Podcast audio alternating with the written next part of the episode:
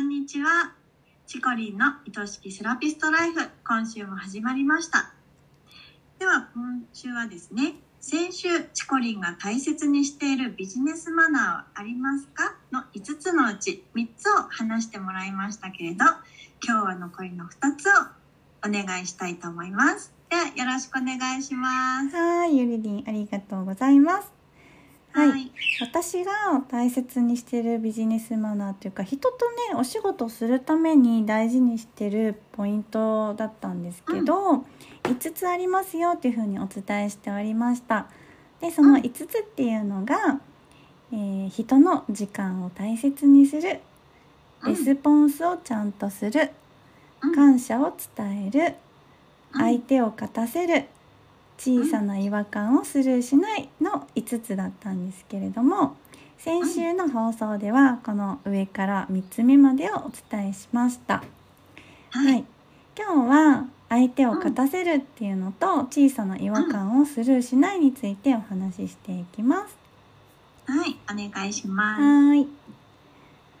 はい、あの相手を勝たせるってどういうことかっていうと、うん例えばあの、うん。誰かと共同主催でイベントするとか講座をするとか、コラボのインスタライブをするとか相手に気持ちよくお仕事していただくにはどうしたらいいのかなっていうのをまず徹底的に考えますよね。うんうん。そしてまあそのイベントにしろ講座にしろゴール設定っていうのをすると思うんですけどうん。この企画のゴールは何だろうっていうふうに考える時にはうんもちろん受講生さん参加者さんの幸せが一番なんですけどそれと同じぐらいその共同主催の相手の方が、まあ、知名度が上がるとかファンができるとかその人の集客につながるとかそういうところを考えて動きます。はい。自分じゃなくて相手のメリットですね。うんうんうんただしあの相手を勝たせるつもりで仕事をするっていうのは自分のやりたいことを我慢して抑え込んで全部相手に合わせるっていう意味ではありません。うんうん自分のできることで相手のためになることは何だろうっていうのを主軸に自分の動きたい動き方を考えるっていうことです。うん、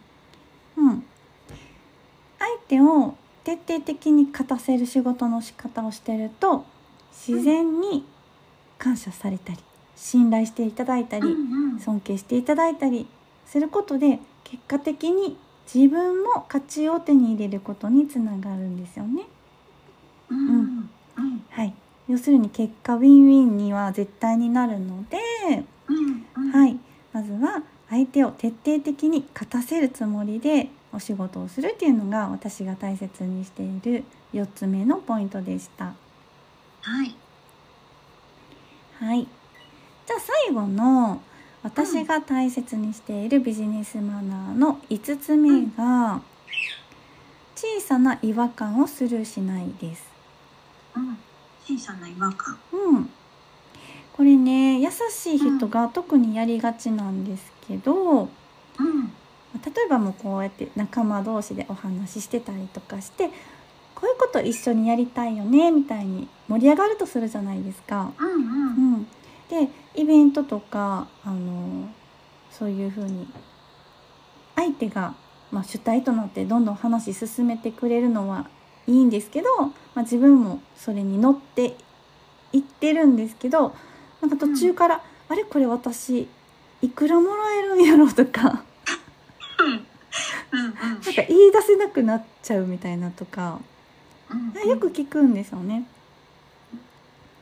あとあの、まあ、先ほどのお話とも通じるんですけどあれお相手の方はもしかして私をいいように利用しようとしてないかなとか、うん。うん、なんか例えばちょっとあのここ用意してくるから待ってほしいって言われたけどあれいつまでたってもなんか連絡がないなとかね。そうそう。あるいは一緒に頑張ろうねって言ってたのに私一人で集客頑張ってないみたいな。うんうん。とかね。なんかん？ん？もや？もや？みたいな。そうそうそう。うんうん。本当は率直に相手に聞いたら解決するかもしれないんですけどあ こんな風に思ってるんじゃないかとかこういう結果になるんじゃないかみたいな風に一人でモヤモヤモヤモヤしちゃう、ね、そういう小さいもやっとポイントをスルーしてるともうその企画が終わる頃にはめっちゃ疲れてしまうんであーもうこの人とは一緒にやりたくないなってことになりかねないんですよね。うんうんうん。ねそれすごいもったいないしあうん。の相手からしたらもやってなるぐらいやったら聞いてくれたらよかったのにっていうことだったりするかもしれませんよね。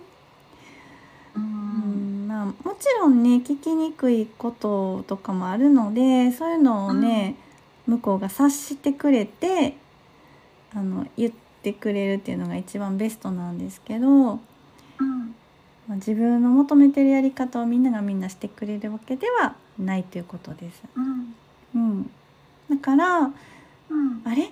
これどうなってるんやろうって思うことがあったらどんな小さいことでもいちいち確認し合うっていうのが誰かと仕事する上ではすごい大事なことだと思ってます。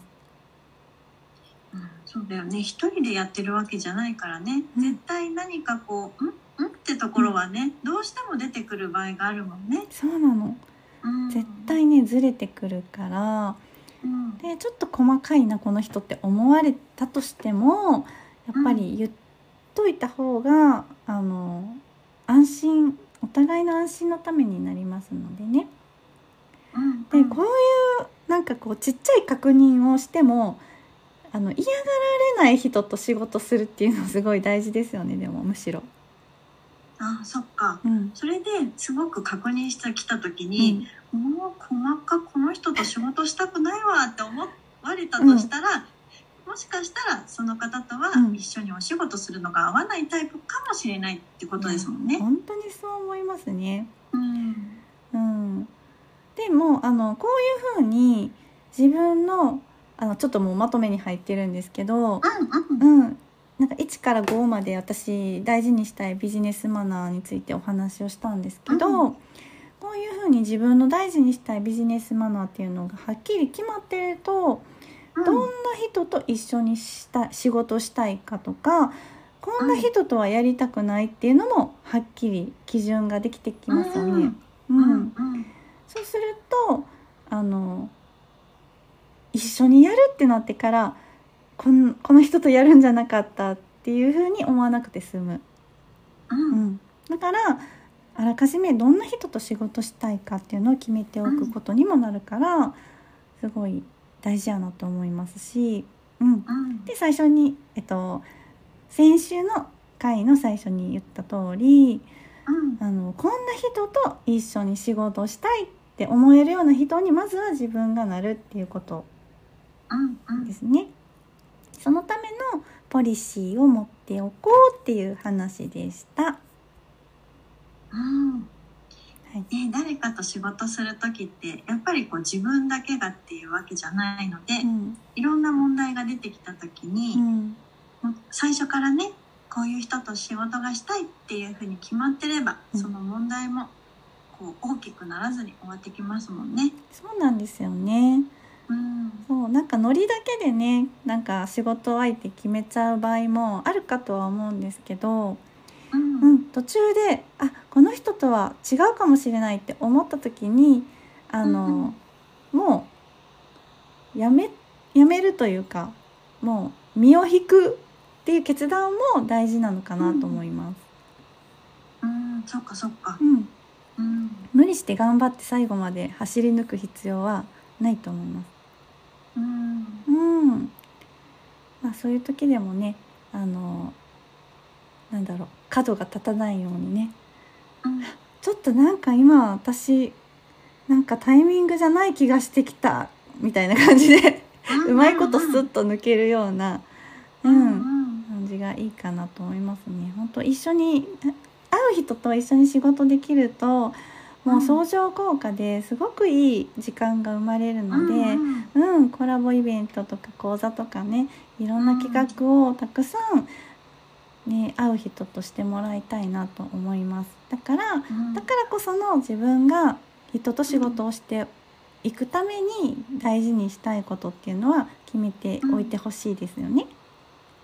そうですね。そこがしっかりね自分の中で落とし込めてればきっとどんな方とお仕事してても楽しくやっていけれますよね。はい、うん。はい、聞いてくださってありがとうございます。こちらも今週も素敵なお話ありがとうございました。はい。